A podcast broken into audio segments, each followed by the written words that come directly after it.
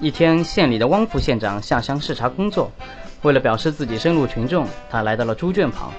在猪群里，他拍拍这头猪的脑袋，摸摸那头猪的脊背，显得非常认真的样子。这个时候，和他一起来的县宣传站的小罗觉得这个镜头很珍贵，于是咔嚓拍了下来，并题名叫做《汪副县长和猪》，准备在县里的报纸上发表。第二天，宣传站的站长看到了这张照片，觉得题目起得不是很好，于是给改成了“猪和汪副县长”。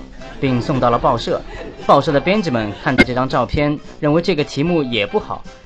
第三天，报纸出版了，在头版上赫然醒目的是小罗拍的这张照片，并且在下面写着：“昨天汪县长。”